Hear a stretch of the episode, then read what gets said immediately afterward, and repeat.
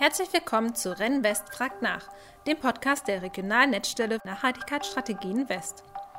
Im Gespräch mit Expertinnen und Entscheidungsträgerinnen wollen wir die Auswirkung der Corona-Pandemie auf den Nachhaltigkeitsdiskurs beleuchten und nachhaltige Wege aus der Krise aufzeigen. In dieser Ausgabe ist unser Gast Gabi Schmidt, Landesbezirksleiterin von Verdi NRW. Dieser Podcast wurde Corona-bedingt per Videokonferenzsoftware aufgezeichnet. Wir bitten um Entschuldigung, falls es an der einen oder anderen Stelle zu Tonproblemen kommen sollte. Vielen Dank, dass Sie heute dabei sind, Frau Schmidt.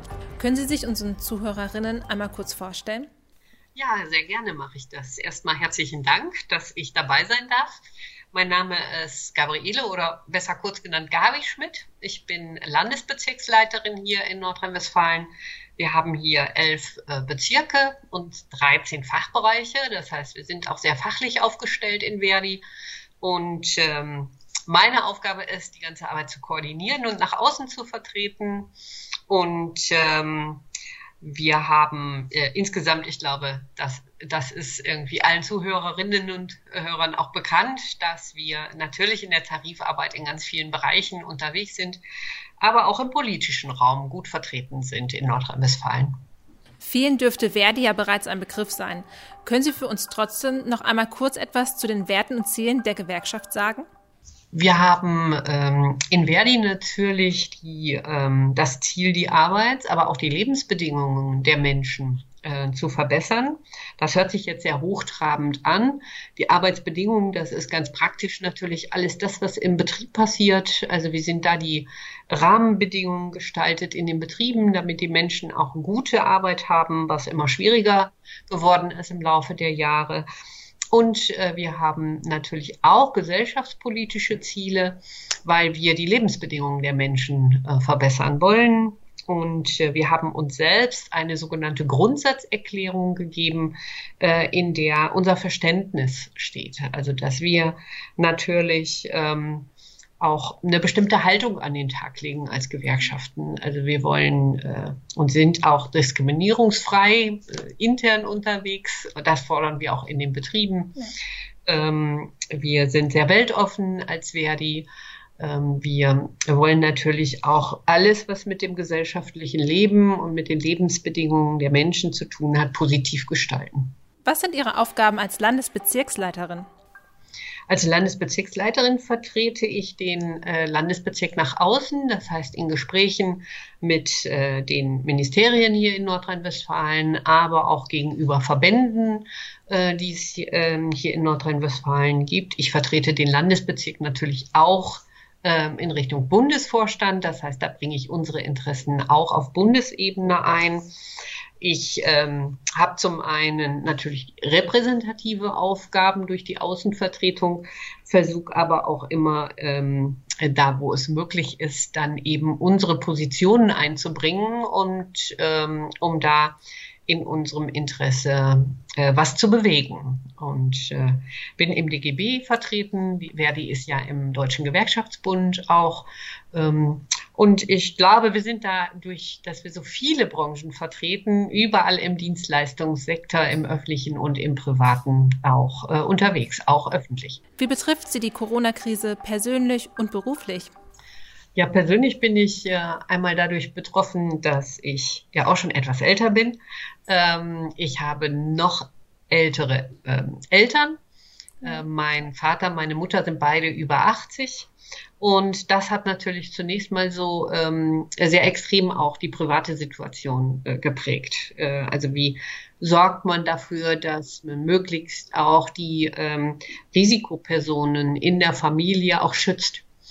Und ähm, in äh, Verdi waren unsere ersten Aufgaben natürlich auch erstmal ähm, im, quasi im Betrieb Verdi, unsere Beschäftigten zu schützen. Das heißt, wir haben in den ersten Wochen sehr viel Zeit damit verbracht, einen eigenen ähm, Pandemieplan zu erstellen, Hygiene- und Schutzmaßnahmen zu ergreifen, Kolleginnen und Kollegen auch in äh, mobile Arbeit ähm, gehen zu lassen, damit sie wenig gefährdet sind. All das, was quasi in den Betrieben auch überall stattgefunden hat.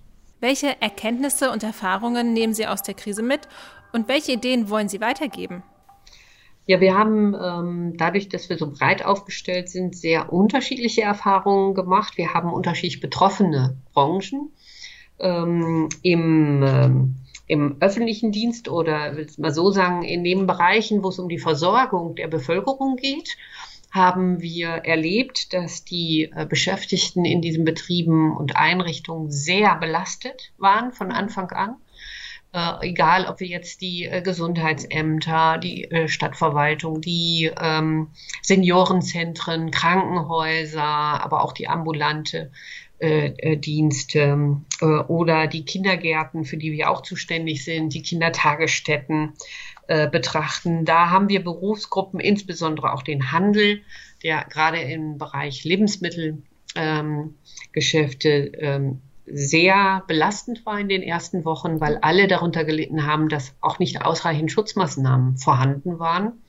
Und äh, das hat natürlich auch ähm, die Beschäftigten dort in den Bereichen sehr belastet. Ähm, und dann haben wir auf der anderen Seite ähm, sehr schwierige äh, Situationen in den Branchen, wo ähm, die Betriebe ja von einem Tag auf den anderen existenziell durch den äh, Shutdown betroffen waren äh, oder den Lockdown. Wir haben im Luftverkehr, in der Touristik ja ein völliges Still, äh, völligen Stillstand erlebt. Und da machen sich natürlich auch die Menschen Sorgen um ihre Zukunft. Das hat auch noch nicht, hat sich auch noch nicht wieder in einem solchen Maße erholt, dass man da wirklich von Entspannung reden kann. Dazu gehört der gesamte Kulturbereich auch äh, bei uns, äh, die Solo-Selbstständigen und die wirklich existenzielle Ängste haben. Also entweder um, die, um den Betrieb Sorge haben oder um ihre eigene Existenz, weil wir ja viele Bereiche auch haben, wo dann Selbstständige tätig sind. Wie haben Sie auf den Beginn der Corona-Pandemie reagiert? Was waren Ihre ersten Schritte? Äh, wir haben als erstes mit dem äh, Bundesvorstand ähm, gemeinsam eine äh, Corona-Hotline eingerichtet. Das heißt, da konnten Beschäftigte, aber auch Betriebs- und Personalräte und Mitarbeitervertretungen anrufen und äh, alle Beschäftigten auf der Bundesebene sind in diese Corona-Hotline gegangen. Auch die Beschäftigten aus NRW haben direkt natürlich Anrufe auch angenommen. Aber unser erstes Ziel war, äh, dass alle Anrufe Hilfe bekommen und Unterstützung, ähm, weil schon die Fragen in den Betrieben, die aufgetreten sind, auch ganz enorm waren. Ja. Und äh, das äh, ist uns, manchmal wundert man sich ja, wenn man den Druck hat, also es ist uns in relativ kurzer Zeit gelungen, ein solches System aufzubauen, ähm, wo wir uns, glaube ich, im Normalfall gar nicht gedacht hätten, dass das möglich ist. Ja. ja.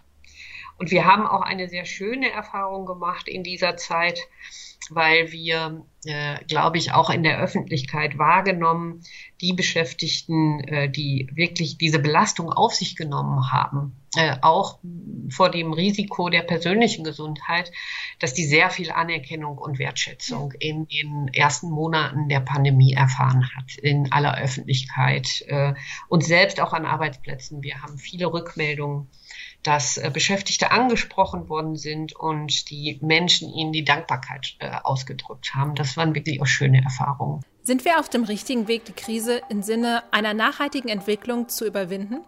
Ich glaube, da sind wir noch weit von entfernt. Wir haben, ja, wir haben in den Monaten, glaube ich, ähm, alle erfahren, wie schwierig äh, das ist und dass wir äh, erste Lehren auch daraus ziehen müssen, auf ähm, äh, was wir uns zukünftig einstellen müssen. Also das war ja jetzt eine Ad-hoc-Aktion in den häufigsten Fällen und wir müssen uns sehr viel mehr darauf einstellen, ähm, dass wir solche Krisen auch mitdenken, weil sie ja erstmal ist sie noch gar nicht zu Ende. Wir wissen noch gar nicht, was jetzt passiert ja. in den nächsten ähm, Wochen und Monaten, bis ein Impfschutz äh, Schutz irgendwann ähm, ähm, auf dem Markt ist. Und ähm, wir haben immer noch die Situation, dass wir nicht flächendeckend, zum Beispiel in den Seniorenzentren ausgestattet sind mit allen ähm, Schutzmaterialien. Insbesondere das Maskenproblem ist immer noch da. Und da glaube ich schon, da müssen wir Lehren aus dieser Krise ziehen, äh, dass zukünftig die Betriebe und die Unternehmen ausreichend Schutzvorkehrungen ähm, treffen und die Materialien und auch die Pandemiepläne in den Betrieben vorhanden sind. Mit Blick auf die Angestellten in der Pflege und Erziehung, wie sieht für Sie eine faire und nachhaltig gestaltete Zukunft in diesem Bereich aus?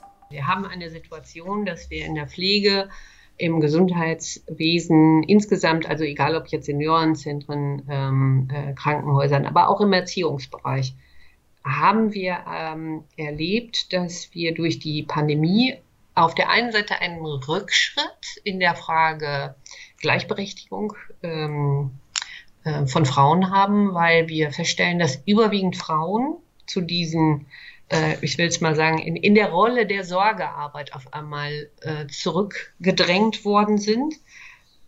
Ich vermute mal, das ist gar nicht bewusst geschehen, aber es ist halt geschehen. Ähm, das ist ein Thema, das uns in der Zukunft, äh, in, der, in der Zukunft beschäftigen muss. Und wir äh, haben erlebt, wie wichtig der Bereich Pflege äh, und Erziehung ist in der Gesellschaft insgesamt. Äh, egal welche Einrichtungen wir uns da sehen, also die Kitas, Bildungseinrichtungen, die Schulen bis hin zu den OGS haben äh, eine äh, unheimlich große Bedeutung in unserer Gesellschaft. Und da muss es aus unserer Sicht darum gehen, dass wir in der Zukunft auf die Frage Qualität noch mehr Wert legen, weil wir haben äh, nicht das Ziel und wir verwehren uns da auch gegen, dass diese Einrichtungen zu alleinigen Verwahranstalten und Betreuungseinrichtungen werden. Wir wollen, dass die ähm, Kinder und Jugendlichen, die in dem Bereich sind, natürlich auch qualitativ gefördert werden und dafür braucht man auch gute Bildungskonzepte und man braucht vor allen Dingen auch das nötige Personal mit qualifizierter Ausbildung und qualifizierter Bezahlung.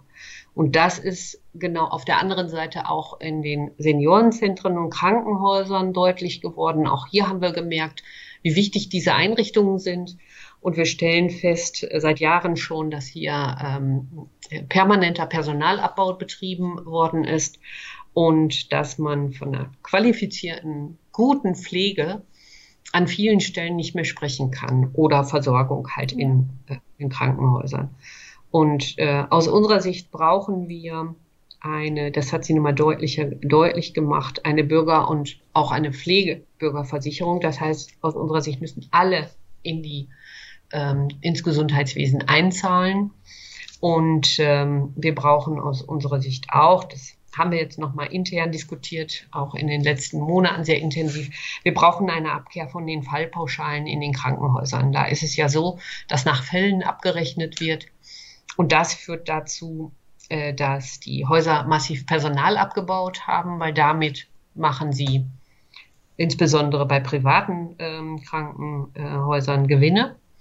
Und aus unserer Sicht ähm, dürfen keine Gewinne mit der Gesundheit von Menschen gemacht werden. Das ist jetzt unser Ziel für die nächsten Jahre, das deutlich zu machen, dass Gewinnorientierung ähm, im Gesundheitswesen ähm, keinen Platz hat.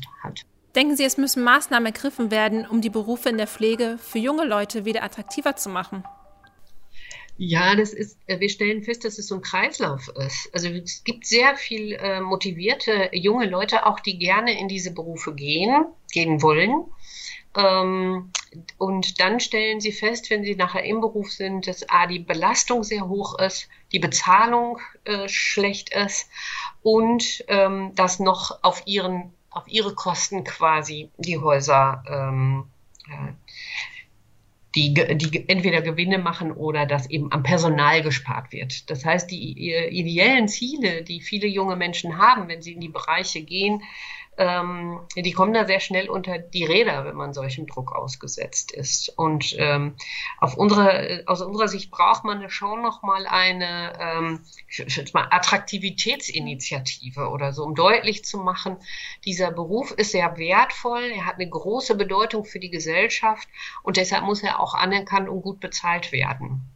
Und äh, wir sind da schon eine ganze Weile in Verdi auch unterwegs und wir sehen auch eine Chance dadurch, dass das jetzt so deutlich geworden ist in der Corona-Krise. Die Folgen der Corona-Krise treffen insbesondere Frauen hart. Was sollte jetzt besonders für die Gleichstellung getan werden? Ja, auf der einen Seite braucht es ähm, äh, dringend gerade in diesen Dienstleistungsberufen, wo überwiegend Frauen sind, haben wir häufig äh, eben niedrigere Löhne. Äh, da braucht es äh, zukünftig ähm, äh, bessere Bezahlung. Ähm, das ist einfacher gesagt als getan. Wir erleben das ja selber in der Tarifarbeit. Äh, das ist auch ein bisschen äh, unsere Sorge, dass nach der Corona-Pandemie es sofort wieder alle zurückfallen in den alten Modus und dann redet keiner mehr von der äh, bedeutsamen Arbeit im, im Gesundheitswesen und in den Dienstleistungsberufen.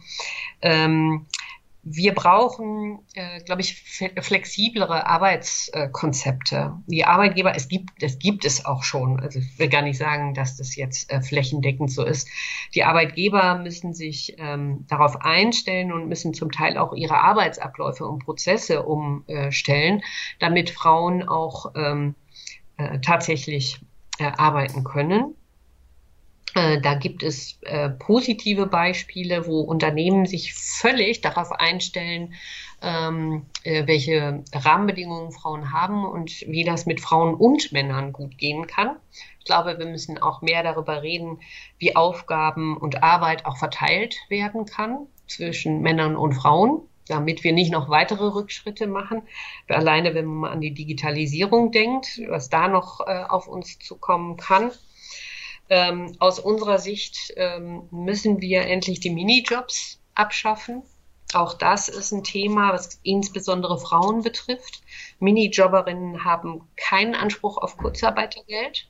Das heißt, wenn die davon betroffen waren, ähm, fallen die sofort ähm, in, ähm, in Hartz IV. Ähm, und ähm, wir haben ja immer noch eine Welt in, Frau, in überwiegend Frauenberufen, da sehr viel Teilzeitbeschäftigte ja. ähm, äh, arbeiten, zum Beispiel im Handel, weil es ihnen anders gar nicht möglich ist. Ähm, und gleichzeitig auch die familiären Ansprüche, die äh, bestehen. Ähm, äh, äh, zu erledigen. Und deshalb braucht es da ein weiteres Umdenken. Ich will das mal so formulieren, weil wir wirklich nicht bei, bei Null stehen. Wir haben nur jetzt festgestellt, es kann auf einmal in eine ganz andere Richtung wieder gehen. Ähm, wir brauchen weitere Konzepte ähm, zur besseren Vereinbarkeit von Familie und Beruf. Und da denke ich eben nicht nur an Frauen, sondern auch Männer. Es äh, gibt ja auch Männer, die äh, auch äh, die äh, Sorge in der Familie, also auch für, für die Kinder, auch mit übernehmen. Muss dem Thema Gleichberechtigung mehr Aufmerksamkeit entgegengebracht werden? Ja, wir gehen davon aus, dass wir, ich habe ja gerade schon mal darauf hingewiesen, durch die Digitalisierungsprozesse ja Versuch, Arbeitgeber auch versuchen werden, weitere Rationalisierung äh, durchzusetzen. Und das darf nicht zulasten der Frauen gehen. Also das ist nun wirklich äh, ein, ein Weltbild, was wir gedacht haben, dass wir überwunden haben wo wir aber insgesamt merken, äh, die Gesellschaft ja auch ähm, mehr in die konservative Ecke, will mal vorsichtig formulieren, äh, ne, rutscht, dass wir äh, merken, da besteht auch eine Gefahr drin, dass wir wirklich Rückschritte machen äh, zu dem, was wir schon erreicht haben. Welche Rolle können Gewerkschaften beim Beschreiten von nachhaltigen Wegen aus der Krise spielen? Ja, ich habe da länger drüber nachgedacht, ja. Spreche ich ganz offen äh, so an, ähm, weil wir ähm, bei, der, bei dem Thema ähm, in der Nachhaltigkeit häufig äh, das Problem haben, dass so, sofort Arbeit und Arbeitsplätze gegen nachhaltige Entwicklung gestellt ähm, wird.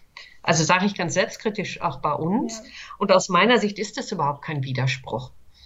Ähm, wir wollen ähm, natürlich gute Arbeitsplätze erhalten. Das ist überhaupt gar keine Frage. Das werden wir auch überall da, wo wir das können, auch tun. Ähm, wir sind in einem Wandel, wo wir uns auch auf neue Arbeitsplätze einstellen ähm, werden. Und auch da heißt das für uns, dass es gute Arbeitsplätze werden äh, sollen. Und wir haben den dringenden Handlungsbedarf ähm, äh, zu einer ökologischen Wende. Und äh, da dürfen wir jetzt nicht die Augen vor verschließen. Das war in den ersten Wochen der Corona-Pandemie so, als wenn das Thema auf einmal keine, keine Rolle mehr spielt. Es ist überhaupt nirgendwo mehr aufgetaucht. Äh, Gott sei Dank tritt es jetzt wieder an die ähm, Öffentlichkeit. Es gibt wieder erste Veranstaltungen auch äh, von Fridays for Future zum Beispiel. Wir haben am 18.09. jetzt einen Aktionstag im ÖPNV mit Fridays for Future. Und ähm, äh, wir, wir müssen zwingend äh, aus unserer Sicht mehr tun, um diesen ökologischen Wandel zu beschleunigen. Und da finde ich schon, ich habe ich hab das mal für mich so überlegt, ist, aus unserer Sicht, glaube ich, ist es, wir müssen auch als Gewerkschaft nachhaltig denken lernen, auch wenn sich das vielleicht ein bisschen komisch anhört. Ähm, aber das gilt ja für die Betriebe genauso. Wo kann man denn in Betrieben nachhaltiger äh, werden? Äh, genauso wie im privaten Leben. Und das ist bei uns in den, in den Prozessen, glaube ich, äh, das kann ein richtig großes Pfand sein, wenn wir unsere Prozesse auch als Gewerkschaften mitdenken mit dem Thema Nachhaltigkeit. Also wir sind dabei jetzt in der Tarifrunde ähm, öffentlicher Dienst haben wir zum Beispiel die Forderung aufgestellt, ein, ähm, ein ÖPNV-Ticket für alle Auszubildende als Tarifforderung, also auch bei Tarifforderungen zu schauen, wo kann man da wirklich nachhaltiger äh, werden und wo kann man einen Beitrag dazu leisten und dann auch da Treiber zu werden und zu sagen, das fordern wir jetzt. Da sehe ich so die Rolle ähm, der Gewerkschaften, überall da, wo das geht, auch entsprechende Themen einzubringen. Haben Sie konkrete Vorschläge für die Weiterentwicklung der Nachhaltigkeitspolitik in unserer Region? Ja, aus ähm, also unserer Sicht gibt es ein ganz dickes Thema. Das hört sich jetzt vielleicht erstmal gar nicht so an, als wenn es mit dem Thema Nachhaltigkeit was zu tun hat. Ähm, wir erleben in Nordrhein-Westfalen ja, dass die äh, Kommunalverwaltungen ähm, zum größten Teil sehr schlecht aufgestellt sind, weil sie Altschulden vor sich hertragen und äh, Investitionen ähm, schwierig sind. Wir haben einen riesigen Investitionsstau, egal wo man hinschaut. Man hat jetzt in den letzten Wochen mal Bilder gesehen, wie es in den Schulen zum Beispiel ausschaut, äh, bei uns in Nordrhein-Westfalen, aber natürlich auch in vielen anderen äh, Bereichen. Und ähm, wenn das ist, das ist unsere konkrete Forderung auch als, an das Land Nordrhein-Westfalen, die kommunalen, äh, die Kommunen endlich zu entschulden wir fordern eine, einen Altschuldenfonds, damit die Städte wieder investieren können.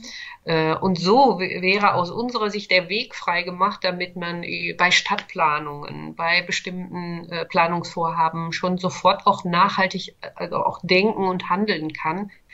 Ähm, Im Moment haben wir da eher ähm, die blanke Not in den Kommunen.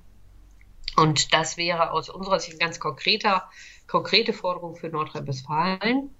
Ähm, äh, wir brauchen Investitionen, sonst werden wir ähm, die, äh, die ökologische Wende nicht schaffen.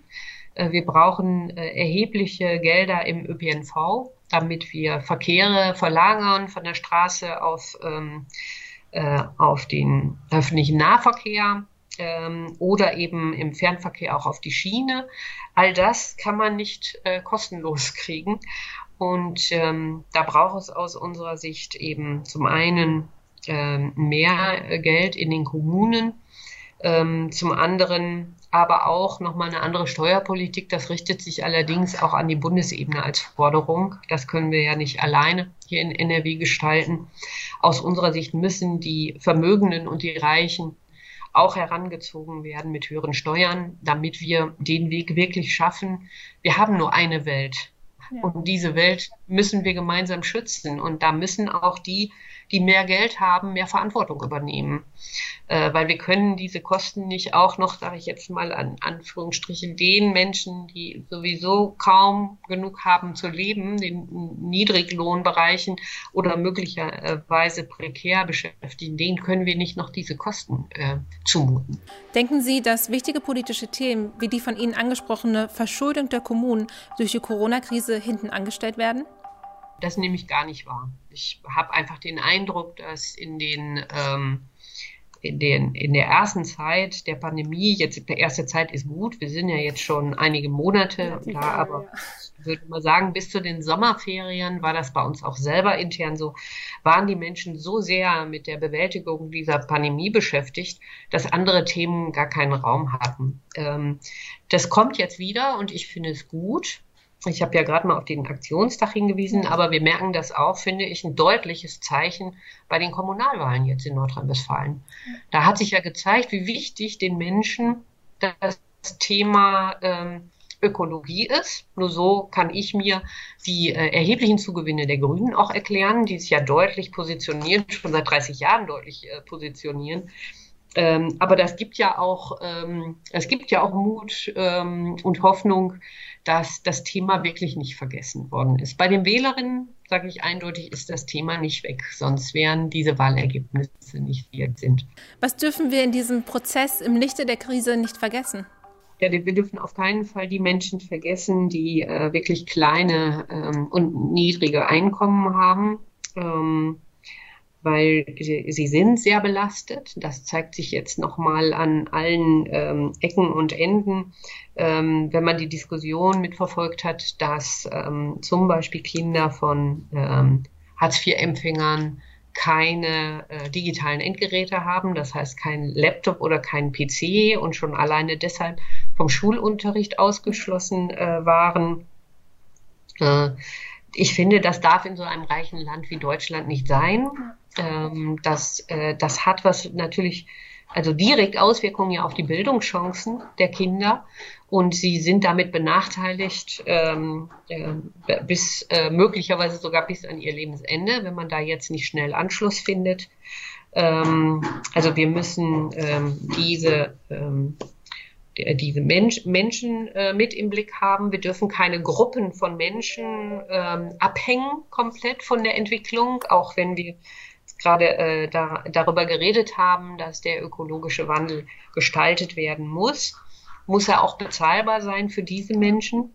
Und ähm, deshalb ähm, äh, ist das, glaube ich, äh, ein ganz wichtiger Punkt, weil wenn wir Menschen auf dem Weg verlieren, wenden sie sich auch ab und ähm, äh, das würde uns äh, allen nicht, nicht gut tun.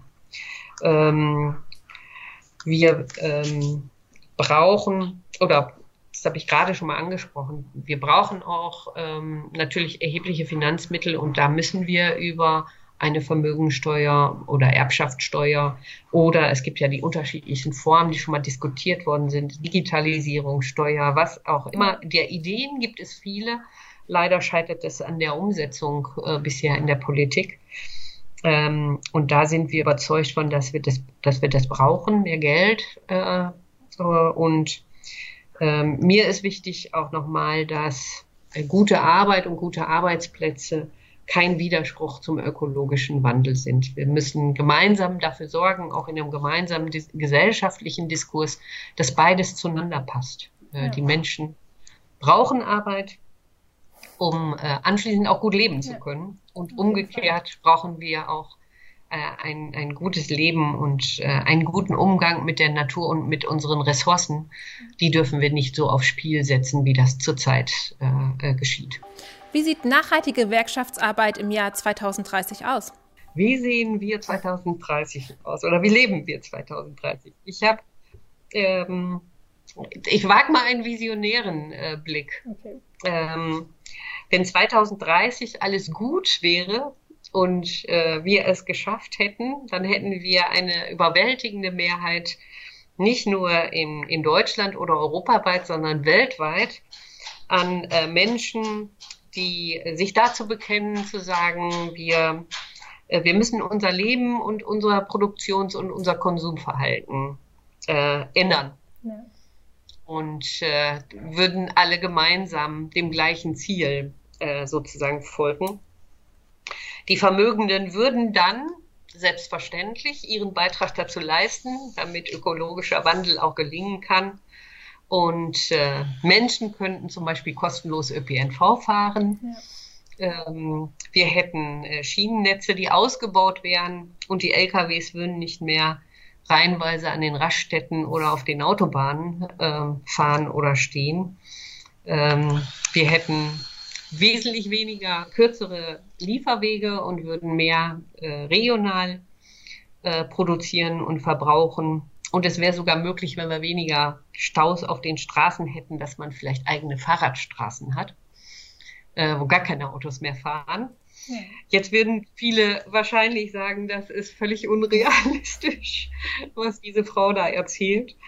Äh, stimmt auch. Äh, ich denke, wir sind in zehn Jahren noch nicht so weit, aber wir werden uns als Gewerkschaften darauf einstellen und äh, an den Rahmenbedingungen weiter arbeiten wollen und werden natürlich immer da den Finger in die Wunde legen, wo aus unserer Sicht was in die falsche äh, Richtung läuft.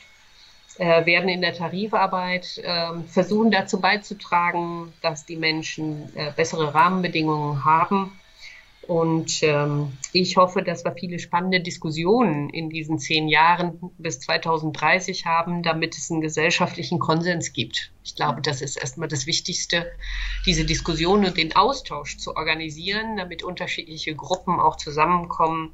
Ich glaube, die Grundsteine sind gelegt. Das nehme ich insbesondere bei jungen Menschen wahr und das ist sehr erfreulich. Was wünschen Sie sich für die Zukunft? Ich glaube, dass wir, dass wir nachhaltig dranbleiben sollten, alle. Das ist, das ist nicht aufgeben. Das äh, zeichnet uns als Gewerkschafterinnen in allen möglichen Feldern äh, aus. Wir sind es gewohnt, Niederlagen zu erleben. Das gehört bei uns äh, auch dazu. Aber wir stehen auch genauso schnell wieder auf und äh, erheben unsere Forderungen wieder neu. Und ich glaube, das kann ich äh, allen nur wünschen, die äh, sich eine nachhaltigere Welt wünschen. Vielen Dank für das nette Gespräch, Frau Schmidt. Und wir bedanken uns auch bei unseren Zuhörerinnen. Alle unsere Interviews und weitere Informationen finden Sie auf der Rennwest-Website unter renn-netzwerk.de/west sowie in den sozialen Medien.